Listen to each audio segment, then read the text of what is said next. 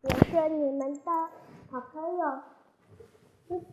今天思思给大家讲的故事是《木鹅少年与破衣姑娘》。从前有个老虚杰住在海边一个大城堡里。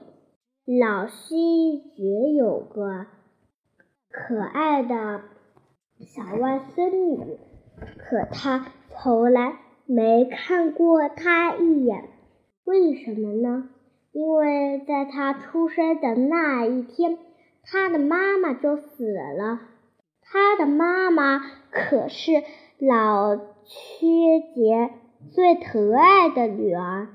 老屈杰因为失去了宝贝女儿，就非常讨厌他。而此时，他的父亲又在遥远的地方打仗，这样啊，在老屈杰家里。就他就像一个孤儿，除了他的老保姆外，再也没人关心他、爱他了。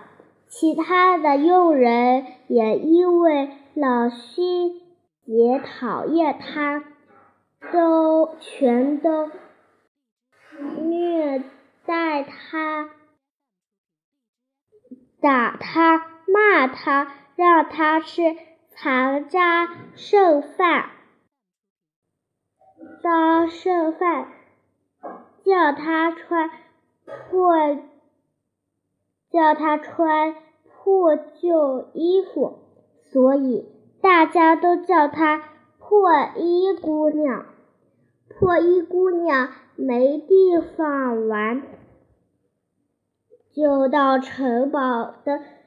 后院或者荒凉的海边去玩，或者到田野里去找他唯一的好朋友——一个跛脚的木鹅少年。木鹅少年比破衣姑娘稍微大一些，生下来就是瘸子，他他住在城堡附近的农场里。他的工作是每天把鹅赶到池塘里，晚上再赶回去。空闲时就吹笛子。破衣姑娘最大的乐趣就是听木。鹅少年用笛子吹奏或欢乐或悲哀的古怪曲调，这些曲子有时使他想起林中的仙女，有时又使他想到异国或远处的山河，有时音乐轻松。很欢快，他就翩翩起舞，翩翩起舞。这时，破衣姑娘就会把那一那个又空又大的城市和那些可恶的佣人，以及从来不理睬他的外祖父全都忘掉了。只有这时。他才感到快乐，感到快乐。有一天，国王邀请所有的贵族到皇宫参加一个盛大的舞会。王子还要在这个舞会上挑选他的新娘。住在大城堡里的老勋爵也接到了邀请，他。骑着马，穿着漂亮的衣服，进城参加舞会去了。破衣姑娘已经长大了，虽然还穿着破旧的衣服，但是，但是却非常美丽优雅。老保姆告诉他说：“国王要在舞会上给王子挑选王后，你想去参加吗？”破衣姑娘很想去，可是怎么去呢？这时，木鹅少年来了，他带着他向城里走去。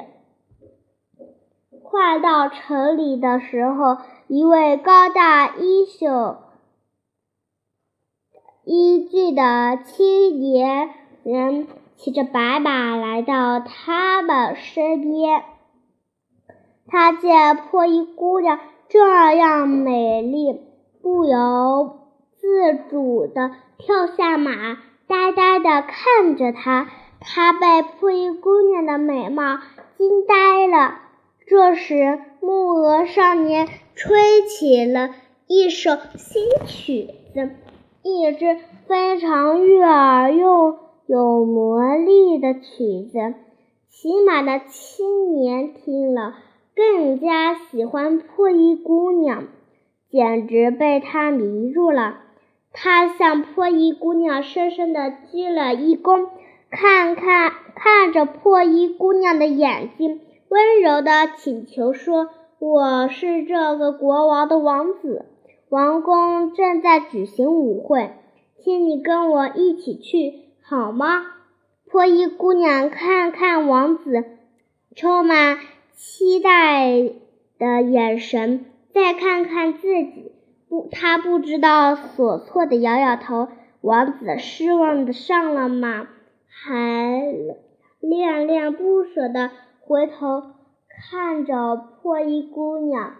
木鹅少年对破衣姑娘说：“不用害怕，他是王子，他是很爱你的。”边说边拉着破衣姑娘继续往前走。到时我会让你成为全舞场最美的姑娘。破衣姑娘感激的点点头。她，她，当他们走进皇宫时。那些正在跳舞的大臣们看到了一副他们从来没有见到过的景象：一位穿着破衣服的乡下姑娘走在前面，后面是一个手拿短笛的跛脚跛脚少年。少年后面跟着九只嘎嘎乱叫的小白鹅。这个画面出现在辉煌的皇宫，写得太滑稽、太不可思议了。这是谁？他们来干什么呢？参加舞会的人都吃很吃惊。整个舞场鸦雀无声。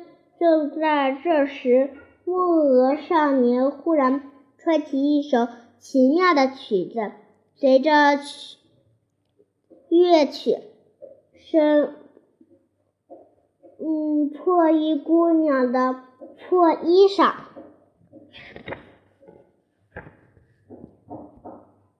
破衣裳。变成了闪闪发光的彩色礼服，九只小白鹅变成了九个身穿蓝衣服的小小侍童，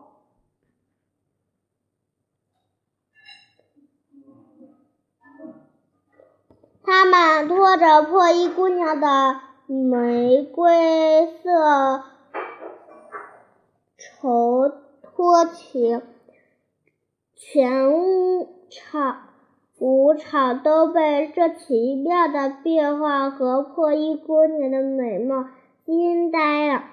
怎么会有这奇妙的事情？真美啊！这位姑娘简直太美了。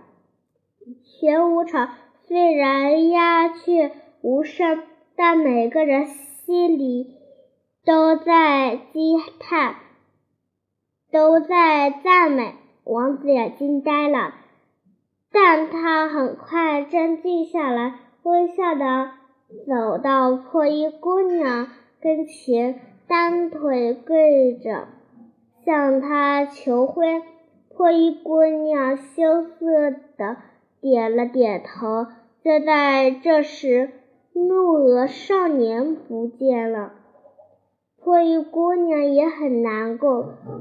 破衣姑娘和王子结婚以后，又到处找木鹅少年，却始终没有找到。